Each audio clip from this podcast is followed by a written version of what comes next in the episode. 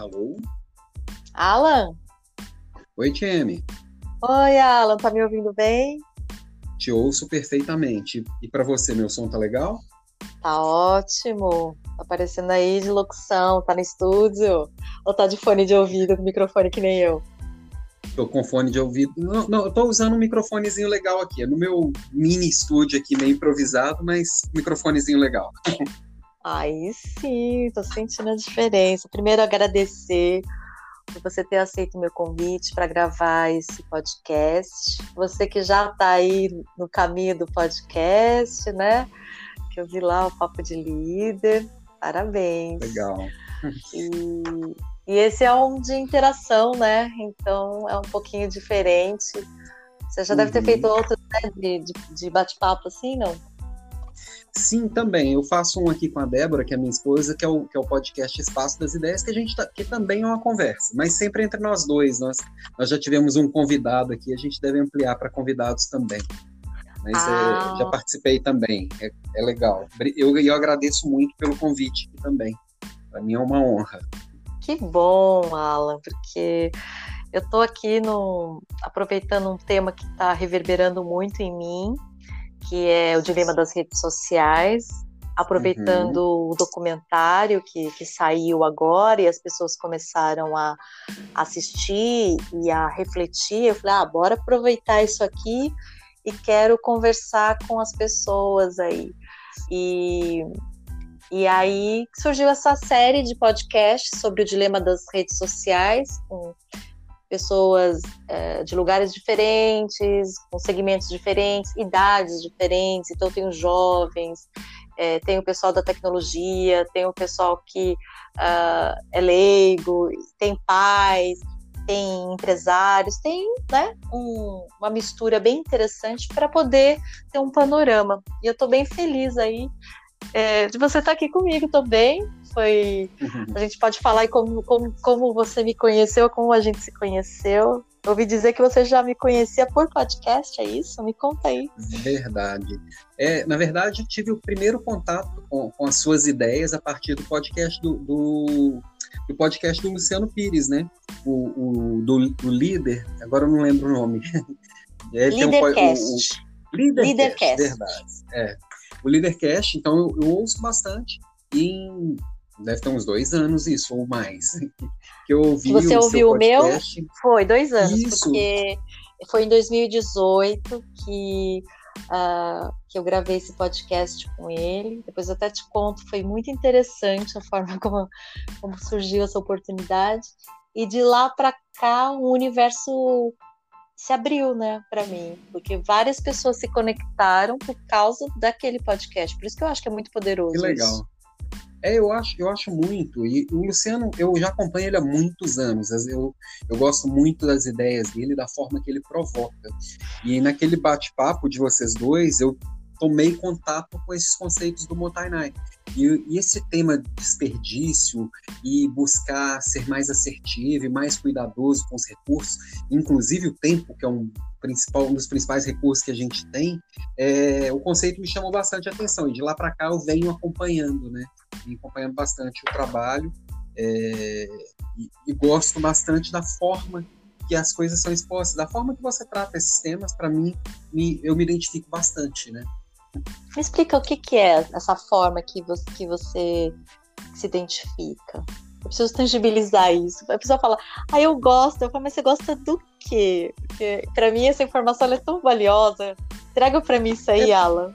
Entrego, entrego. Basicamente é o seguinte: quando a gente pensa em desperdício, vou, falar um pouco mim, quando eu penso em desperdício, eu ouço as pessoas falando disso, sempre vem aquela imagem da mãe chata. Não vai deixar esse restinho de comida aí porque tem criança passando fome na África.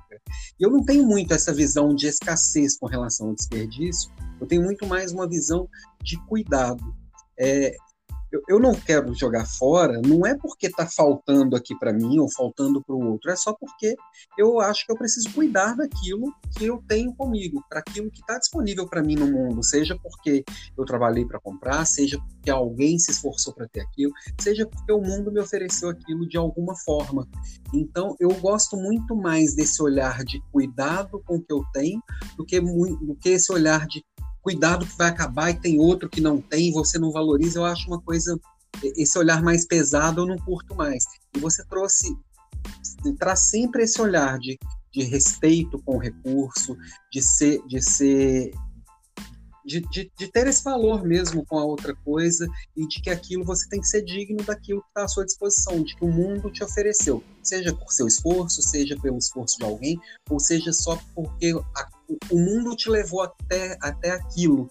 Então esse olhar para mim ele é muito forte e, e isso para mim eu cuido de tudo nesse sentido, né? Sejam esses recursos materiais, quando a gente fala de desperdício tem muito material na nossa mente, mas também como que eu cuido da minha atenção, onde que eu vou direcionar minha atenção e o que, que não, como que eu cuido da minha energia, o que que eu vou colocar energia, o que, que não, o que que eu vou colocar meu tempo, é, o que que eu vou colocar meu emocional. Acho que para tudo isso eu preocupo bastante em como que eu vou direcionar esse recurso. E esse olhar do Motainai de, de, de ser digno daquilo que você está usando pode ser algo completamente intangível, como a minha emoção.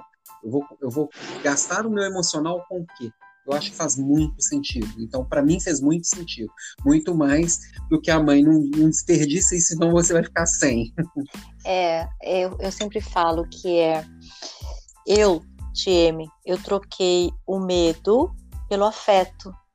Sim. Porque a, a atitude, ela pode ser a mesma quando aquela criança deixa, não deixa comida no prato. A minha pergunta é: por que, que ela não deixa comida no prato?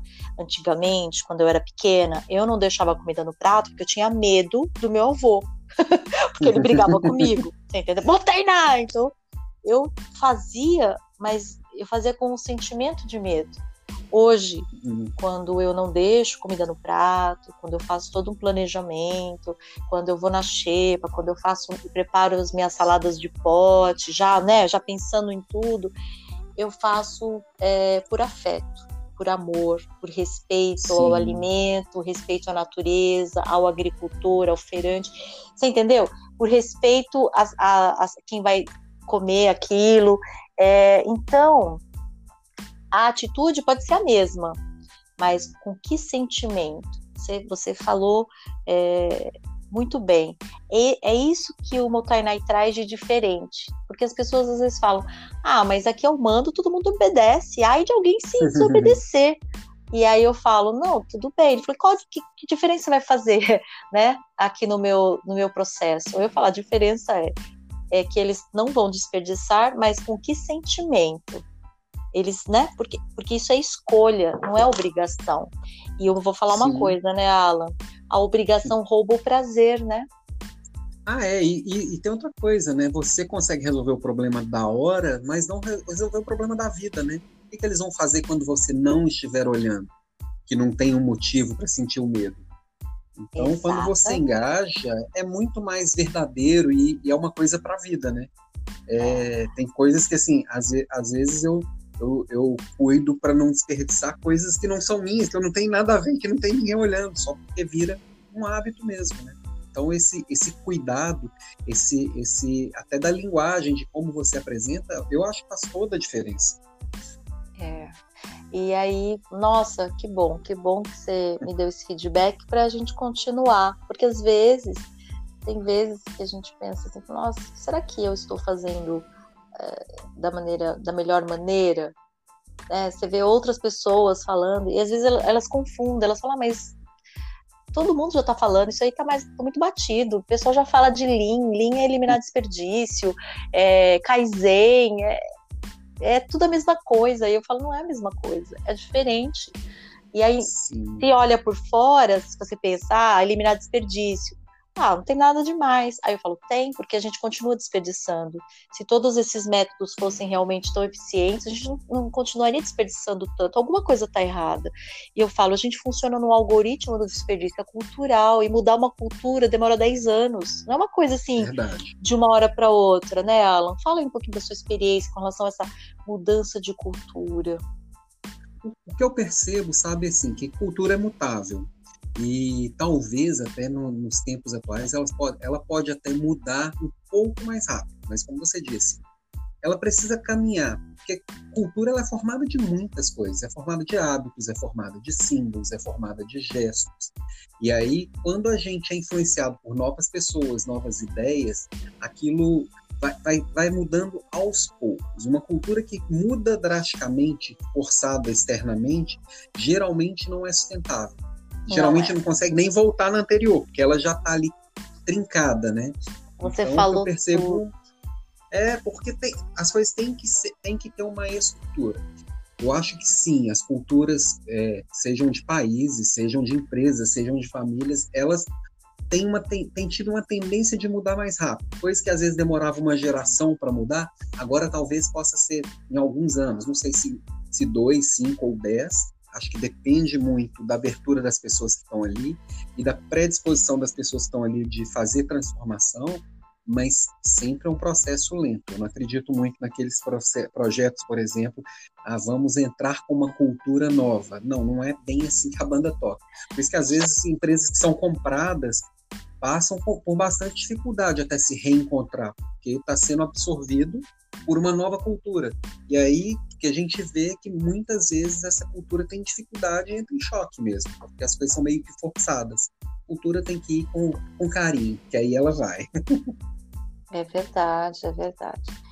E, e, e, a sua grande paixão, pelo que eu vi aí, é justamente essa formação, essa transformação e formação do líder, da liderança, né, de uma liderança sustentável.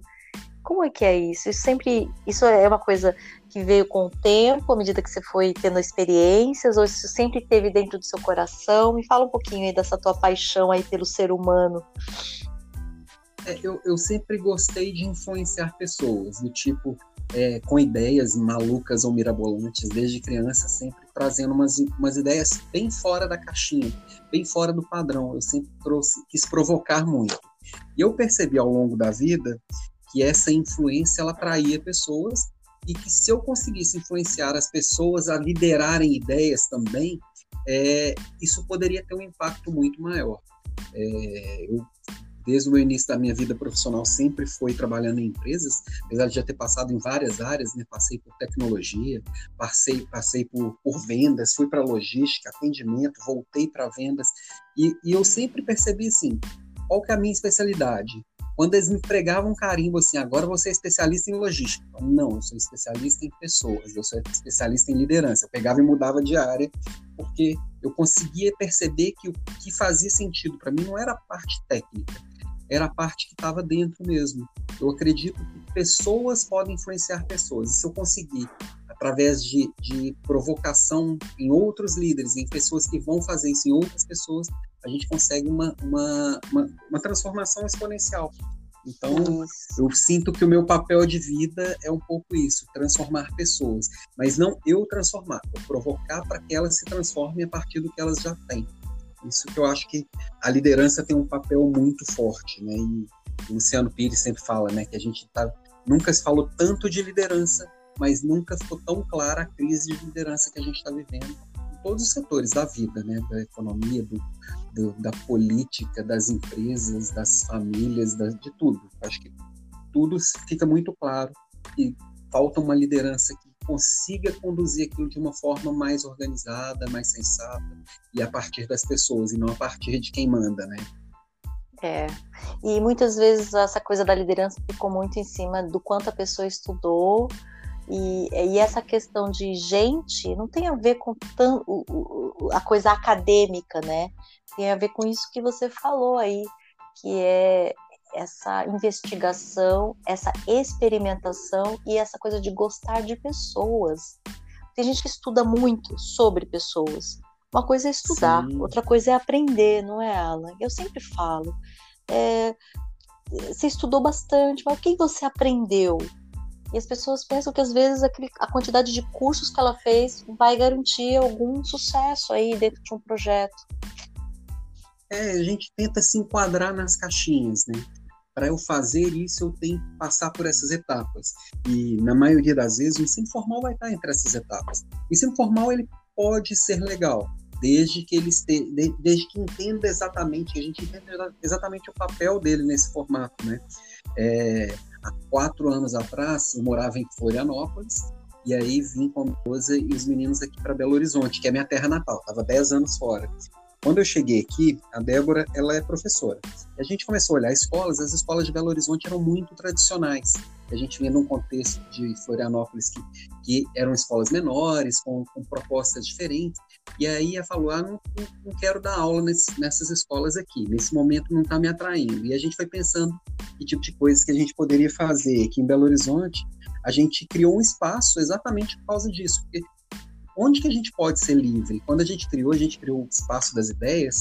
É, uma das coisas que a gente sempre falava, não somos uma escola regulamentada pelo MEC. Ainda bem, porque aqui a gente pode fazer o que quiser. E aí a gente tra trazia pessoas para virem falar de possibilidades para outras pessoas e coisas muito diversas, de curso de pintura a curso de bolsa de valores. O que, que isso vai fazer diferença para o outro? E aí eu, eu acredito muito nisso, que as pessoas elas têm que entender que elas são únicas.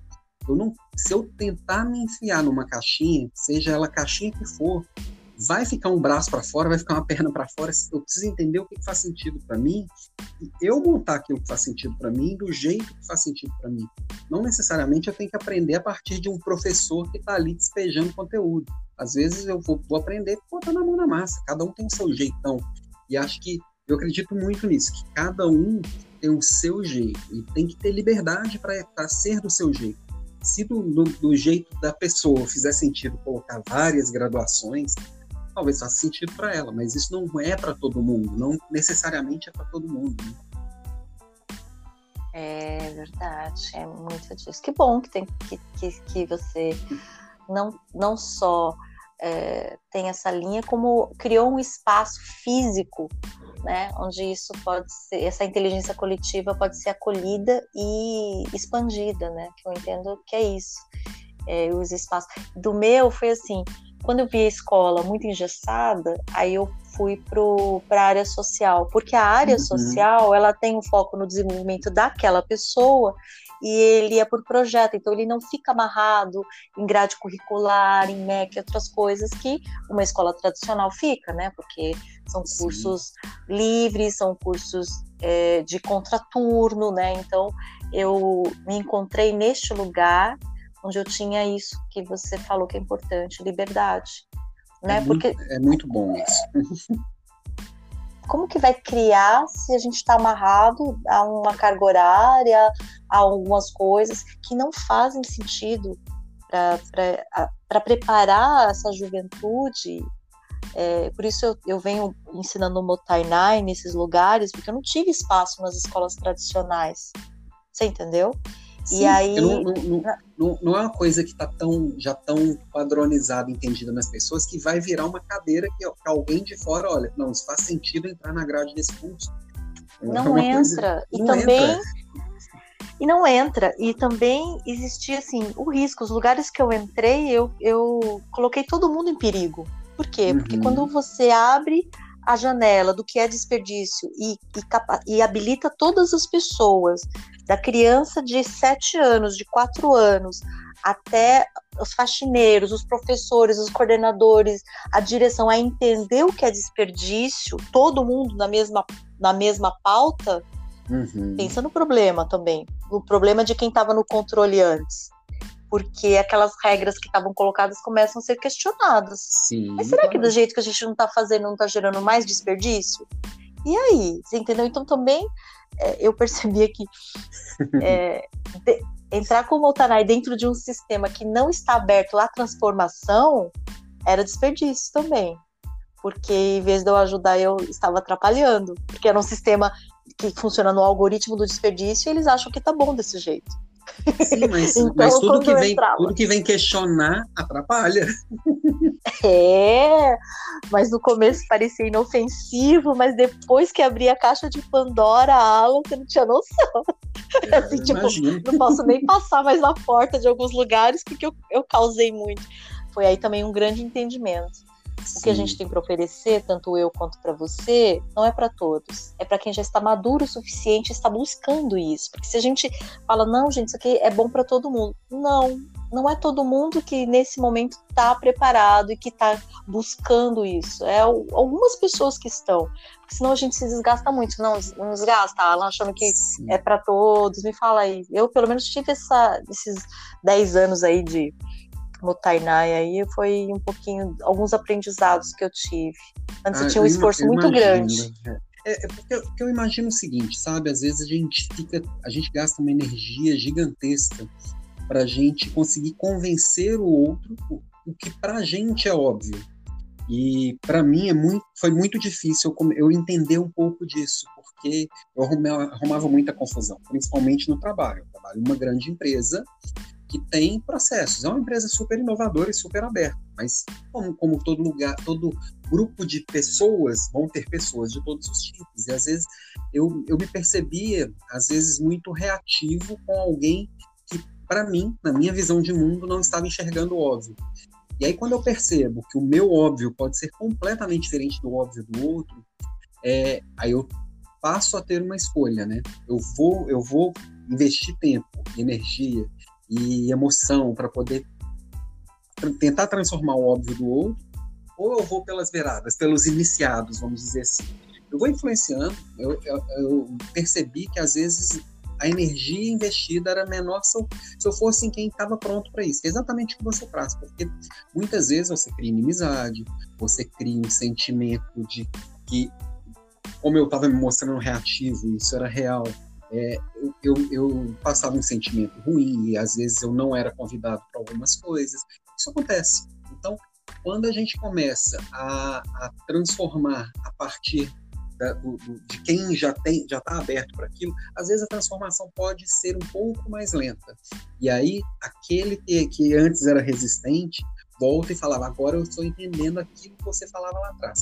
Agora, por exemplo, é. nesse momento de, de pandemia, que a gente, muita coisa foi obrigada a, a se transformar por, por, causa do externo, é, muitas das coisas que às vezes eu falava sobre transformação, de que estar tá próximo pode ser através do digital, que a gente não precisa às vezes desperdiçar tanto, que às vezes não precisa pegar um avião e ficar quatro horas viajando para uma reunião de duas horas, coisas que hoje parecem óbvias, foram muito questionadas no passado e a gente e a gente vê que hoje se tornou algo habitual que sim realmente é mais produtivo realmente funciona melhor realmente uma reunião online pode ser tão ou mais profunda do que uma reunião presencial.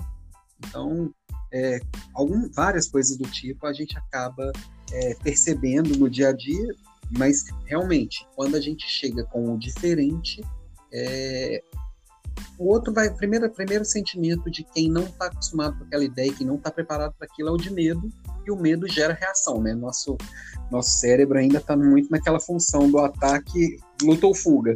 Se teve uma ameaça, vamos correr ou vamos lutar. É verdade.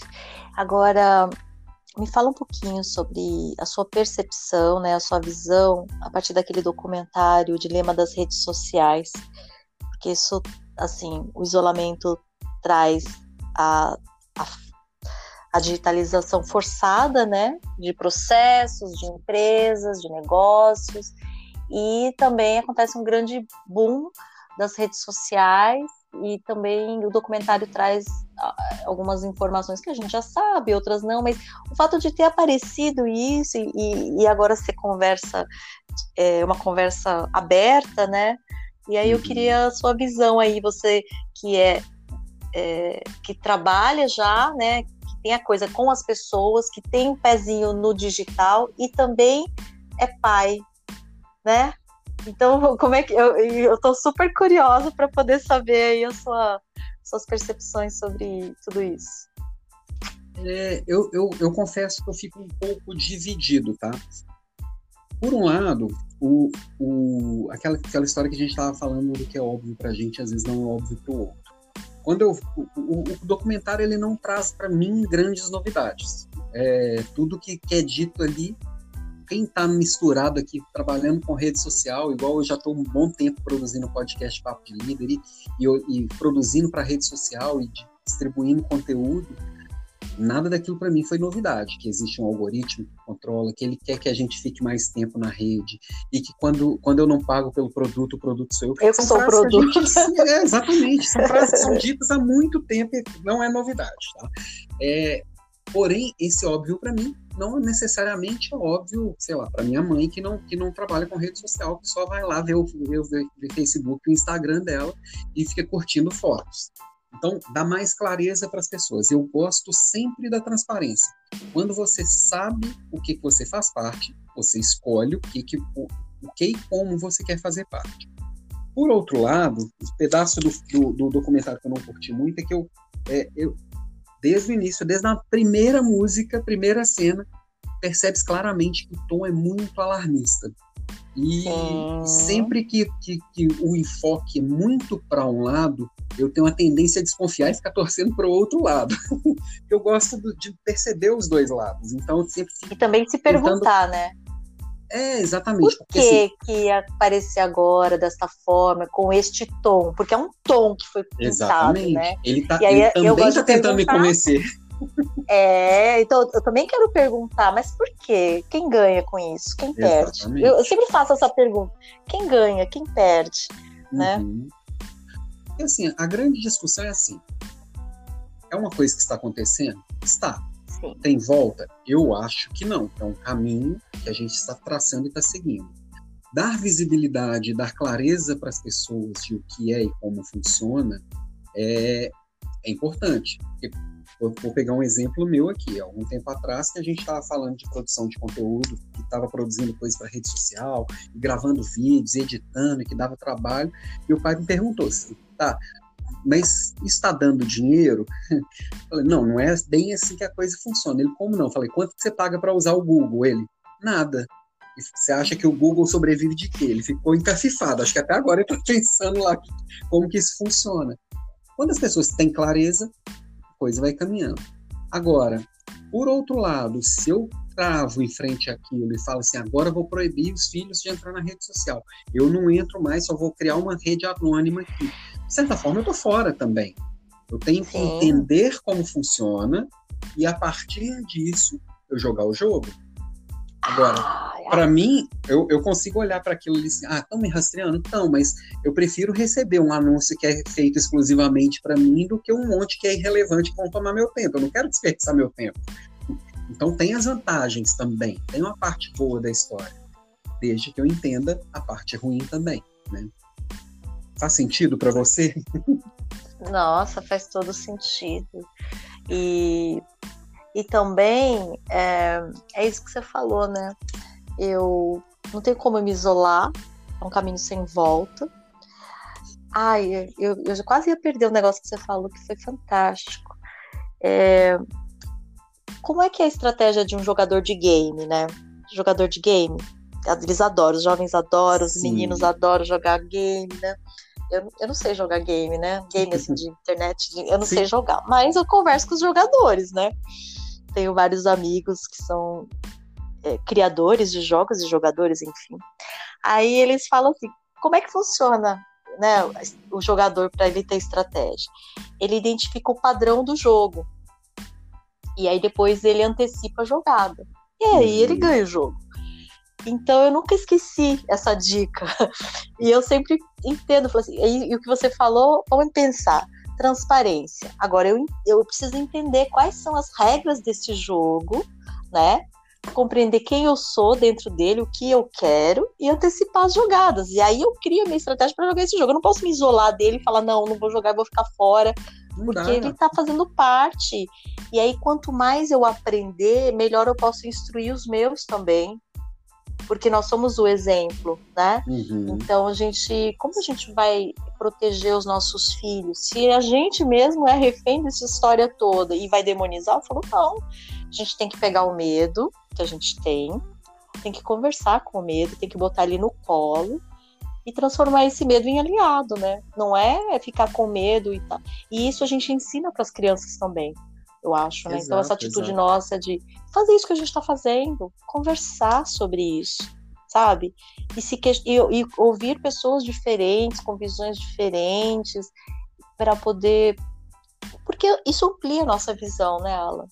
Esse papo Sim. que a gente está tendo aqui amplia a visão, aí o papo que eu estou tendo com o outro amplia a visão. É, são pedacinhos, assim, que você fala, nossa, eu não tinha pensado nisso. Lógico. Uhum. Porque cada um tem uma experiência, uma, uma, um campo de visão. Só que quando a gente expõe isso de uma forma segura, de uma forma transparente, livre, como a gente está tendo aqui, porque a gente está sem roteiro, né? A gente simplesmente agendou o dia e horário.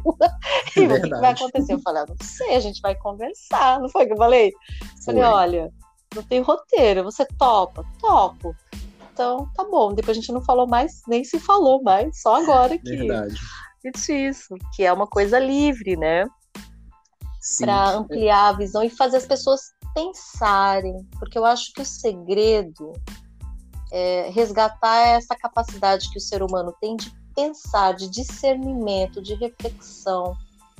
Eu acho que é a, é a grande oportunidade que a gente tem agora de resgatar uma coisa que se perdeu, né? Você não acha? Sim, sim. E quando você fala de medo, por exemplo, é, medo versus pensar. Eu acho que são duas coisas naturais do ser humano e a gente tem que ter medo mesmo, que o medo é, é, salva a gente de um monte de besteira que a gente faz na vida. E o pensar ele é necessário para a gente tomar as decisões, inclusive frente ao medo. Quando a gente olha para a rede social em si, é, para muita gente não vai nem fazer, fazer sentido essa discussão, porque para quem já nasceu com as redes sociais, para quem já nasceu com a tecnologia mais parecida com o que é agora, com a internet como algo natural, é, esse, esse papo às vezes nem faz sentido. Vai fazer para minha geração, para nossa geração que não nasceu com ela. Então não é algo natural. Uma, uma das coisas que eu percebi durante o documentário é que se tirar o nome rede social, colocar ele, trocar por televisão e, e transportar para a década de 70, todo o alarmismo e todo o medo, tudo vai ser 100% igual. É só trocar a palavra. Ou se botar na década de 40 e trocar por rádio, exatamente igual. O medo é o mesmo. É algo novo que, é, que, que meu filho não sai dali, o que aquilo vai fazer com a gente, está levando a gente, está tá moldando a nossa cultura, está mudando o nosso jeito de pensar, está me manipulando, é tudo igual. Qual vai ser o daqui 20 anos? Não sei ainda, mas que vai ter outro, vai. então é, é lidar com isso, que assim, hoje a gente acende um interruptor e não ninguém se assusta com uma lâmpada acendendo. Mas imagina quando isso surgiu. Com certeza gerou muito medo e muito, muito, e muito, é, é, é, muita preocupação. Às vezes eu vou ver aqui palestras de pessoas que vão falar sobre transformação digital, e agora está todo mundo falando, fazendo palestras sobre transformação digital, e a pessoa começa assim, gente, no meu tempo era ficha, gente, no meu tempo eu mandava uma carta, eu ficava um mês assim, isso não afasta, isso não, não aproxima, isso afasta, isso é outra realidade. E aí, o adolescente que já nasceu com isso, o jovem de 20 anos que está entrando no mercado de trabalho, olha para essa pessoa e fala assim: boomer, não sabe nada da minha realidade, tá, tá aqui reclamando do que era. É, você falou, falou bem isso. Aliás, recentemente, por exemplo, as universidades estavam fazendo hackathon estava participando uhum. de uma, e a filha está participando de um hackathon. E aí ela falou assim, era um hackathon para desenvolver um projeto, né? E uhum. aí eles deram lá um case e desenvolver o projeto. Aí tinha a banca, e aí, assim, a banca dos acadêmicos, então você imagina, as pessoas ali tinham 30, 30, 40, 50, 60, né? O povo com essa idade. Uhum. E eles estavam fazendo todo e aí eles não entendiam o projeto dos alunos, porque os alunos estavam criando aplicativos, aplicando games para resolver aquele problema que foi colocado. E a banca acadêmica, ela não tinha condições de avaliar o, o projeto. Fazia perguntas porque eles não têm condições de avaliar. Então, é, é isso também que, que fica. É esse descompasso também. Sim. Porque quem está no dígito, ele tem uma linha de, de, de pensamento é, natural já. Em aplicativos, em redes sociais, em automatização, que o quem está hoje na, na, tomada de decisão não tem esse, esse, entendimento. Então não aprova, entendeu? Não aprova. Então fica é, num, num, processo seletivo ou nessa no hackathon, por exemplo, o, o, o projeto que foi ganhou o primeiro lugar é um projeto do passado. Porque dentro daquela banca, porque o melhor projeto assustou, porque eles não entenderam, eles acharam confuso, acharam complicado, não acompanhou. E aí eu acho que dá essa coisa do atraso, porque é dois tempos vivendo no, no mesmo momento. Um que está muito no passado e o outro que está né, no momento atual.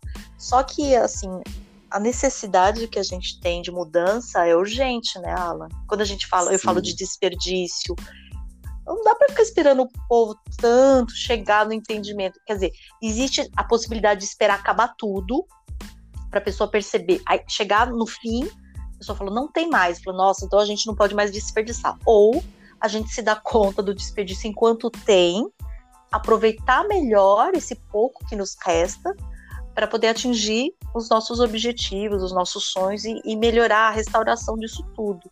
É isso que eu eu fico pensando também da minha eficiência nessa parte. Eu vou porque é difícil.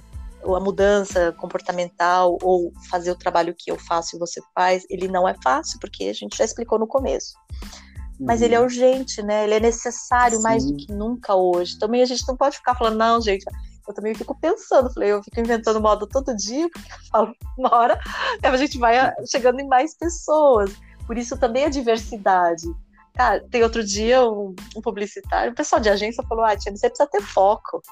Eu falo, é mesmo, né? Ele falou, você atira para todo lado, você fala com criança, fala com mulher, fala com não sei o quê, você faz vídeo, você faz podcast, você faz live, você tá fazendo, produzindo um filme, você faz, atira para todo que lado. E aí eu pensei, mas eu falei, mas é por causa de uma necessidade, de uma urgência que eu sinto uhum. dentro disso. E aí, às vezes, não dá para ter esse caminho cartesiano. Não sei. É, às vezes, ficar tentar o caminho cartesiano, para mim, é desperdício, né? E aí depende muito do ponto de vista. Eu não sei se você. Só eu ou você também, às vezes, tem essa sensação? Eu tenho total essa sensação, sabe, Tim? E, e essa urgência. É... eu tenho muito medo da palavra urgência. Eu sempre brinco aqui que se se, se, se, o tema é urgente é porque eu não tratei ele quando ele era importante, sabe? É, o Christian Barbosa que fala bastante que, que urgente e importante não pode ser a mesma coisa. Mas nesse caso, quando quando eu penso nessa eficiência, lidar com essas mudanças e liderar essas mudanças, isso é urgente e é importante, né? E eu acredito, quando você fala, por exemplo, de diversidade, a gente fala muito de diversidade olhando para vários aspectos, mas essa diversidade de ideias, de experiências e de visões de mundo, é, esse compassar isso entre as pessoas é, só vai ser resolvido com empatia, porque assim, o que é do passado e o que é do presente, a gente ainda consegue dividir um pouco em grandes grupos, mas se parar para pensar, tem coisa de hoje que, que meu enteado de 18 anos vai olhar para aquilo e falar: Isso aí é coisa do passado. Eu olho para ele e falo: É coisa do presente, porque muda tudo tão rápido que o de ontem já é passado. Então, como, tem, tem como todo mundo estar tá 100% atualizado o tempo inteiro? Não. Não. Então, essa diversidade, quem vai ter o quê, e eu conviver com gente que vai ter coisa que eu não tenho, ela vai ser cada dia mais, mais normal e mais necessária. Então, por isso também tem se falado tanto em, é, eu imagino que é um movimento que está começando, porque ainda não é tão palpável de como fazer, é que as empresas e as organizações, elas têm relações muito mais horizontais. Porque, assim, Isso. eu tenho uma equipe de 16 gerentes, tem coisas que elas sabem muito mais do que eu. Eu não posso me portar para ela como o dono da verdade, o dono do conhecimento. Ela sabe mais do que eu em várias coisas. Então tem que estar tá no mesmo, na mesma, no mesmo nível que elas em tudo. E eu tenho que tratá-las no mesmo nível que eu em tudo. Porque a gente está trocando. É um mundo de trocas, né? Diversidade é isso. Eu tenho algo diferente do que você tem, eu tenho uma visão de mundo diferente do que você tem, e eu só vou acessar o seu através da empatia. E a empatia é uma soft skill que num passado muito recente, ninguém falava dela, ninguém dava importância, você precisava ser lá igual o Bruce Willis, né? Duro, frio, com nervo de aço. E hoje, esse olhar do outro, olhar é, ver o mundo através do olhar do outro, sendo outro, né? É, isso faz muita diferença. E é isso que eu acho que vai acelerar e vai dar realmente a verdadeira urgência e importância nessa, nessa busca e reduzir essas ineficiências, que grande parte do tempo, da energia e dos recursos que a gente gasta é porque a gente tem que fica gastando energia para poder convencer o outro para mostrar para o outro que não está certo, que não vai dar certo. E desperdiçar, bom, se tem um recurso que eu não quero desperdiçar na minha vida é o tempo. é, Alan, você... E, e você trouxe uma coisa assim muito boa que é gestão horizontal, que aí os especialistas já apontam como futuro, né? Da liderança, Sim. é alguém que consegue conduzir a gestão horizontal. Agora, a gestão horizontal só é possível se houver o reconhecimento do potencial de todas as pessoas que estão Sim. dentro do projeto, independente é, do, do, grau de instrução, independente, você entendeu? É de, aí entra o Motainai, que assim, nós vamos reconhecer o valor de todas as pessoas envolvidas aqui nesse projeto, nesta empresa, e a partir disso construir um espaço de, de inteligência coletiva, né? Porque aí, só neste momento que a gente elimina esse desperdício, porque eu fazendo mapa de desperdício, o que mais aparece, lógico, tempo, né? E, uhum. e depois inteligência. Porque inteligência, experiência, que são desperdiçados que já ela já existe dentro da organização, ela já existe dentro, né, daquele processo, mas não há um espaço em que ele possa ser ouvido, que possa ser construído, né, compartilhado, que a gente uhum. possa pensar junto. E aí entra a parte que você vem trabalhando muito, que é essa formação do líder, uhum. dos soft skills para formar este líder que é capaz de conduzir estes espaços de criar, né, de, de criar essas possibilidades dentro, porque uma vez que ele consegue fazer isso dentro da casa dele, dentro da empresa, dentro da comunidade dele, ele faz em qualquer lugar, ele não está dependendo de, é, de alguém pagar ele para fazer ou de alguém colocar ele como meta. É uma coisa natural, né? Porque é muito melhor construir é, soluções através da inteligência coletiva do que você tentar sozinho criar e, e dar certo e ser o melhor, né? Porque também tem isso, né? Que se a ideia vem de uma pessoa e aquilo não foi engajado de forma coletiva, e tem uma, uma parte de pessoas que vai torcer para dar certo e tem uma parte de pessoas que vai torcer para dar errado, né? Verdade. É, a gente gasta muito, muitos recursos de todos os tipos nesse jogo de poder, né? E o, o líder fazendo uma, um exercício de humildade e entender que essa liderança ela precisa ser compartilhada e aquele líder que tudo sabe, tudo vê, aquele líder que manda e que os outros obedecem porque tem juízo, você não tem muito espaço, né? É claro que tem algumas algumas áreas que isso ainda é muito forte, tem alguns setores da economia que isso é muito forte, algumas culturas que isso ainda é muito forte, mas todos caminham para uma, uma situação em que as pessoas precisam compartilhar. Isso tudo tem que ser compartilhado, né? Essas, essas relações horizontais hoje elas já acontecem de uma forma mais eficiente em empresas de tecnologia ou startups. É, tem, tem o Pedro que conversou com a gente aqui no podcast do Espaço das Ideias. Ele, ele é desenvolvedor e trabalha numa empresa austríaca. Eu perguntei para ele quem que era o chefe dele, quem que era o gestor dele. Ele falou: não, não tem. Eu trabalho em vários projetos e cada projeto tem um líder e cada projeto ele é autônomo. E cada frente de trabalho tem uma forma de, de, de, de funcionar. Se o líder é, ele não tem essa, essa, essa humildade de entender que eu não sou o líder, eu estou o líder, é, isso não, não, não, vai acontecer. E, como eu disse, assim, muitas vezes aqui eu, eu, eu lidero uma tomada de decisão mas essa tomada de decisão é feita a muitas mãos. Então, aquela história da, da minha gerente me ligar que fala assim: estou com um problema, resolva para mim, não cabe mais. A gente vai ter que resolver junto. Tem parte do problema que eu consigo ajudar, tem parte do problema que a solução está com você. A era dos problemas simples já passaram, agora os problemas são todos complexos. Os problemas simples você joga na internet tem uma pronta solução, alguém já resolveu. Né? Então, e como, como é, liderar isso economizando todos esses recursos, assim, de forma que esses recursos sejam bem empregados.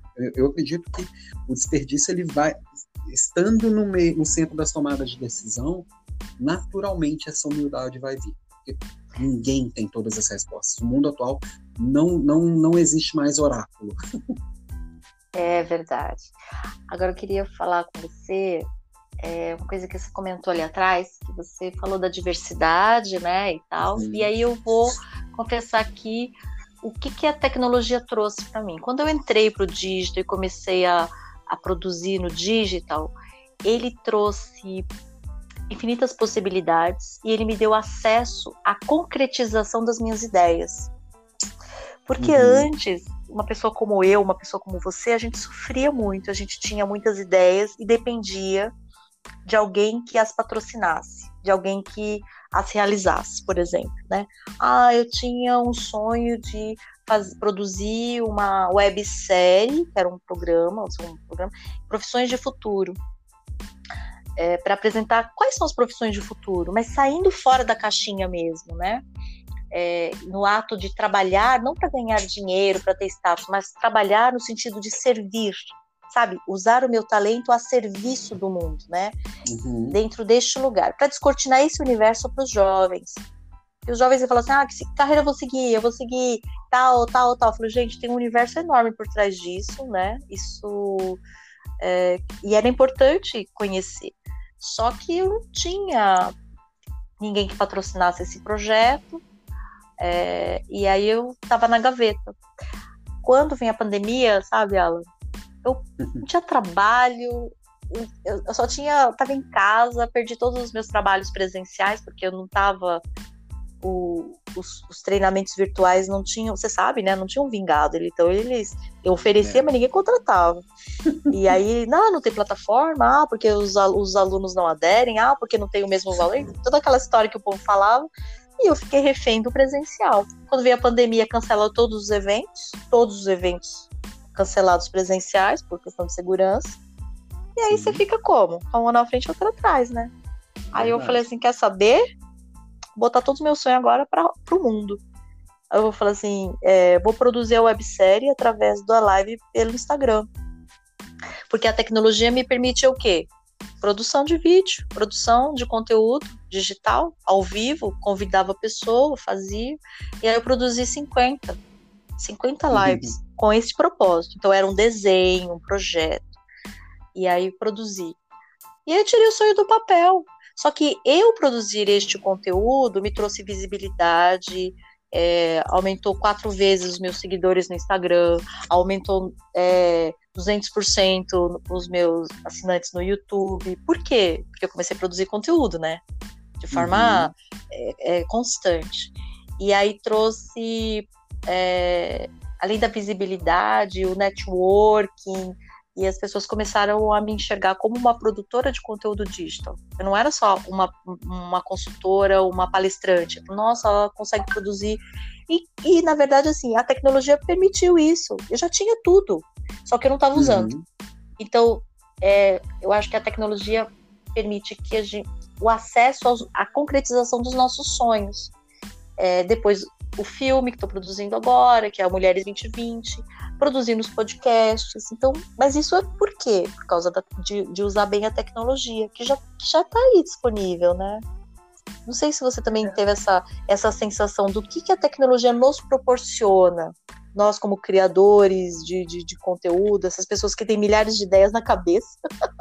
É, então, eu, eu, eu acho, eu, eu concordo totalmente, porque a, não muito tempo atrás, tá? É, para você produzir qualquer coisa e ter voz, você teria que entrar num, numa, num funil de pouquíssimas pessoas com acesso aos meios desse tipo de produção. Para produzir um vídeo, você tinha que estar na Globo. Para quantas pessoas isso estava acessível?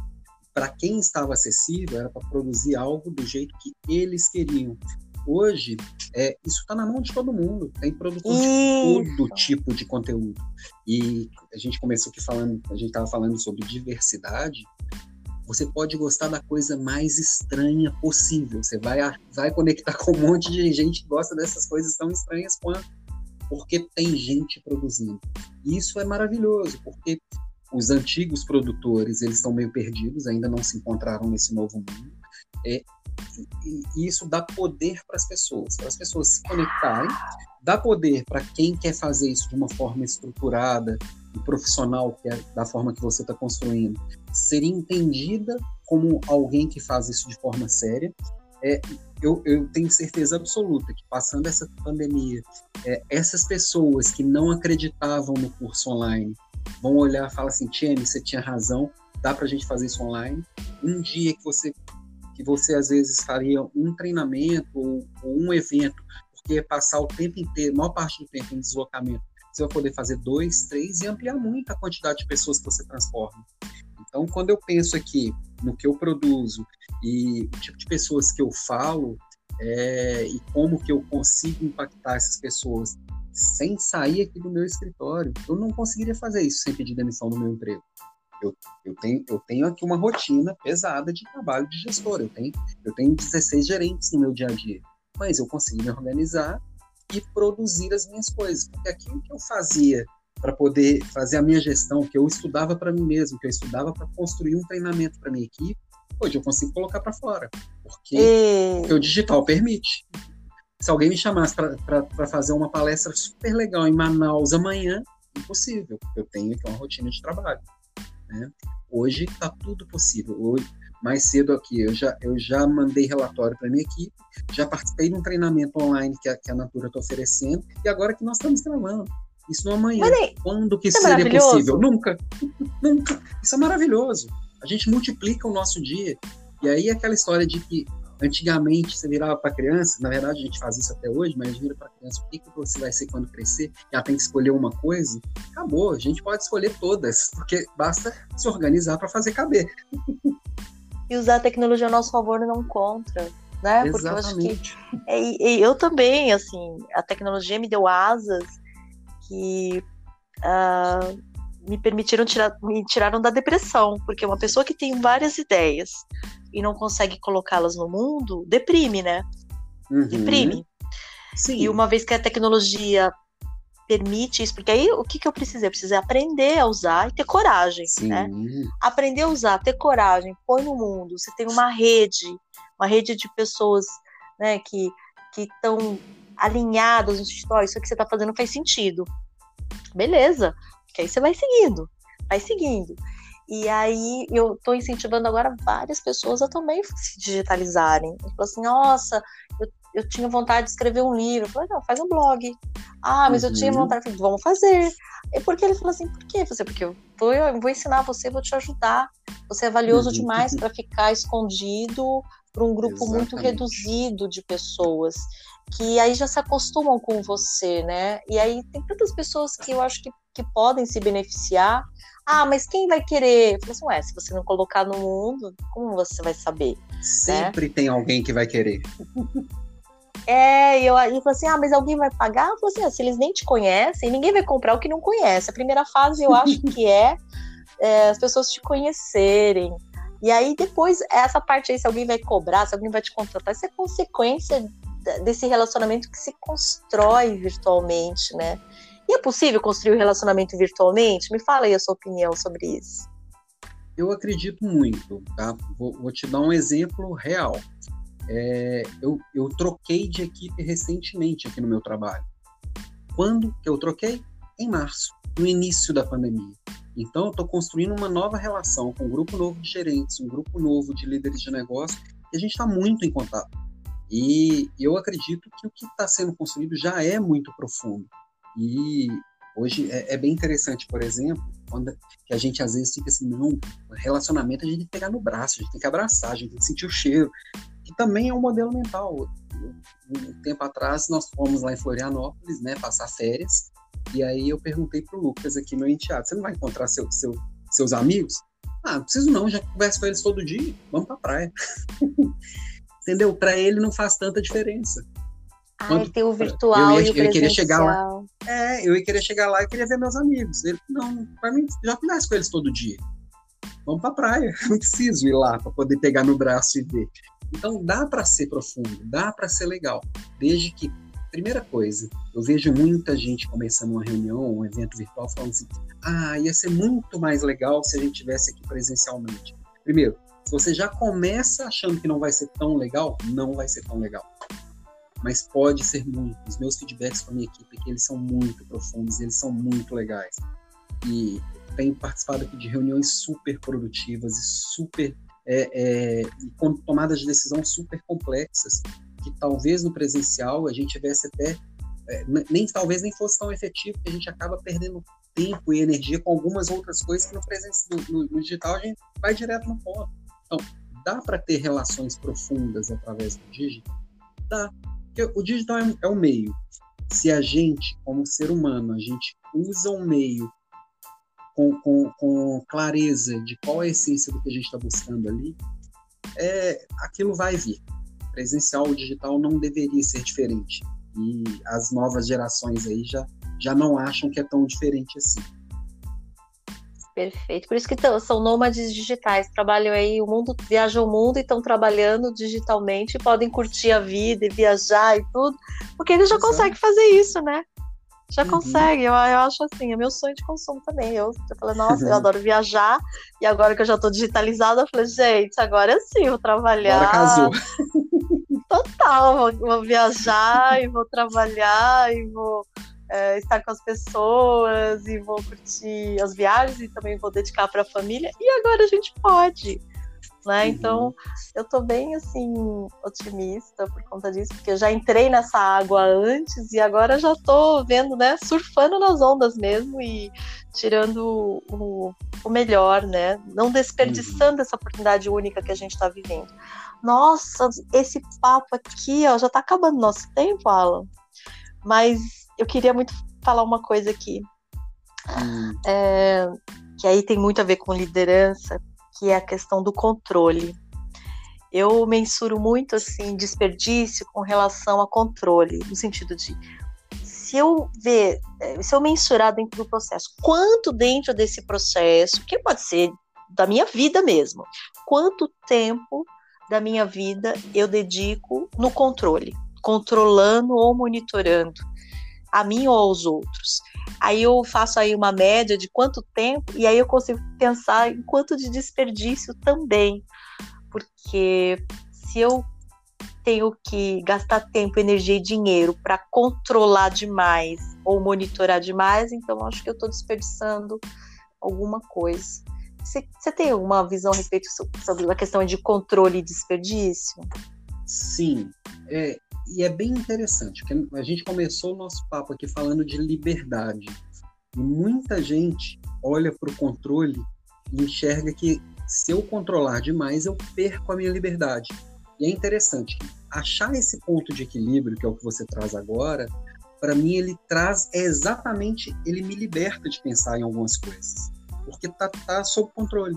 Então, se eu tenho indicadores aqui do meu negócio que eles, se chegar num determinado nível, tenho que atuar, fazer alguma coisa, eu deixo eles ali monitorando.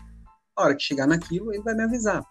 Ou, por exemplo, as minhas finanças pessoais. Se eu uso um aplicativo para controlar e esse aplicativo ele faz o máximo de coisas possível automaticamente, né?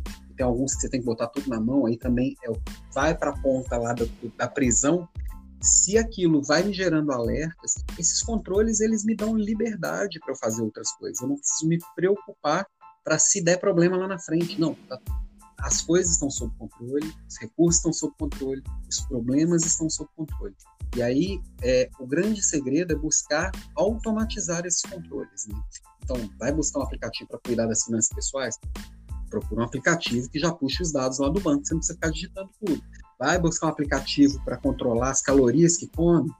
Mesma coisa, procura alguma coisa que seja o mais automático possível para não ficar lá. Aquele que você tira a foto do prato, é, você tira a foto do prato e ele já faz todo o cálculo para você. Exato, exato. E, e, hoje, por exemplo, quem trabalha em redes sociais, tem várias ferramentas para a gente medir o que está dando certo, o que, que não está dando certo, para a gente não desperdiçar tempo com, e nem energia, e nem dinheiro, e nem recurso nenhum com o que não está dando certo. Então, é, isso dá liberdade, isso é libertador. Então, você, a partir da hora que está tá sendo é, é, é, cuidando bem dos recursos e que aquilo está controladinho, mas de um jeito que o controle ele não tem que ser maior do que o benefício. Então, é achar esse equilíbrio, automatizar ao máximo essas medições, essas métricas, isso vai te facilitar a vida e vai te gerar liberdade.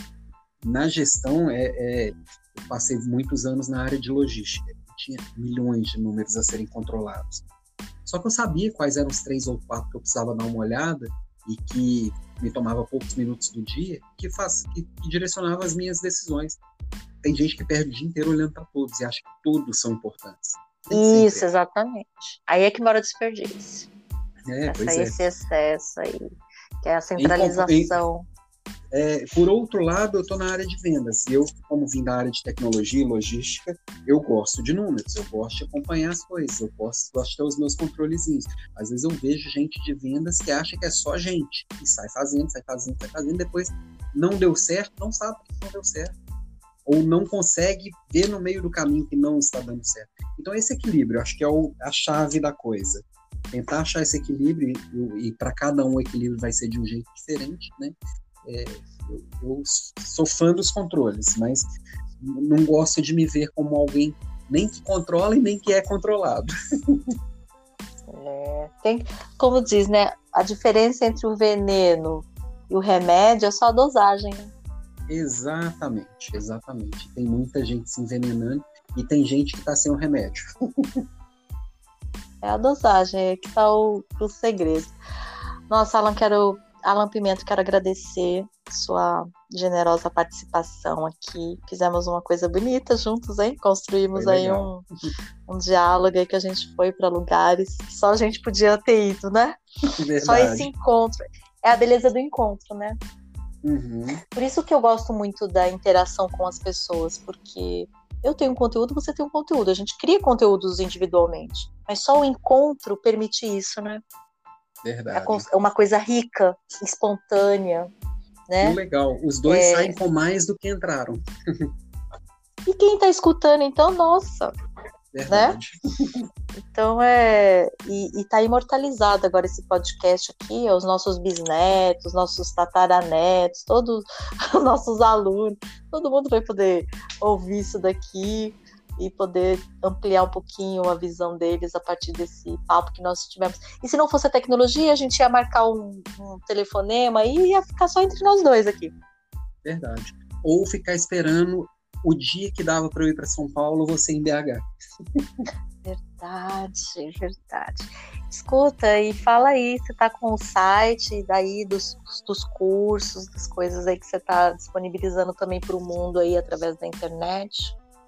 Olha. Como é que a gente vai tem, te achar? Tem um, tem um site do Espaço das Ideias, que é simplesinho, espaçodasideias.com.br, que lá tem tanto o blog que eu e a Débora, na verdade a Débora tem escrito mais do que eu no blog, que a gente fala de criatividade, de aprendizado e de, de isso de você poder ser você mesmo no mundo. E assim que voltarem que hoje hoje o espaço físico está mais restrito né por causa da pandemia. Então a gente está trabalhando mais com pequenos grupos ou aulas individuais mas assim que voltar também lá vai estar tá toda a programação de cursos. E o podcast do Espaço das Ideias está lá espaçodas10.com.br e tem o, o, meu site que é o, que é o blog desenvolvimentodelíderes.com.br Lá vai estar o link para todas as minhas redes sociais, para o meu podcast, Papo de Líder, e por ali dá para dar uma navegada também em algumas coisas que eu escrevo, dá para ter uma noção um pouquinho melhor aqui do meu trabalho. Coisa boa, para a gente poder seguir, poder acompanhar, certo? Obrigada, então, Alan Pimenta, pela conexão, pelo por esse papo, né? Esse tempo que você me deu e deu para todo mundo também, né? Que o que tem de mais valioso no mundo hoje é a atenção plena, estar 100% é, juntos. Porque é só com essa verdade é que a gente cons consegue construir algo autêntico. Que também é isso, o mundo vai ser só dos autênticos, né? Verdade. Porque digitalmente ou presencialmente a gente consegue perceber o que é autêntico do que não é autêntico, né? Porque não vai se sustentar. E aí poder entregar, 100%, estar 100% presente é, é, é, já é uma coisa do, do, autêntico. E rara hoje, né? É muito Verdade. raro você estar. Tá, nós tivemos aqui 60 minutos, um pouquinho mais aqui, é, 60 minutos é, de entrega, 100% presente aqui no nosso, nosso propósito. Muito obrigada, obrigada a atenção de todos os ouvintes que também estiveram aqui 100% presentes, aqui atentos. E a gente continua aí nessa série de podcasts falando sobre o dilema das redes. Muito obrigada, até a próxima.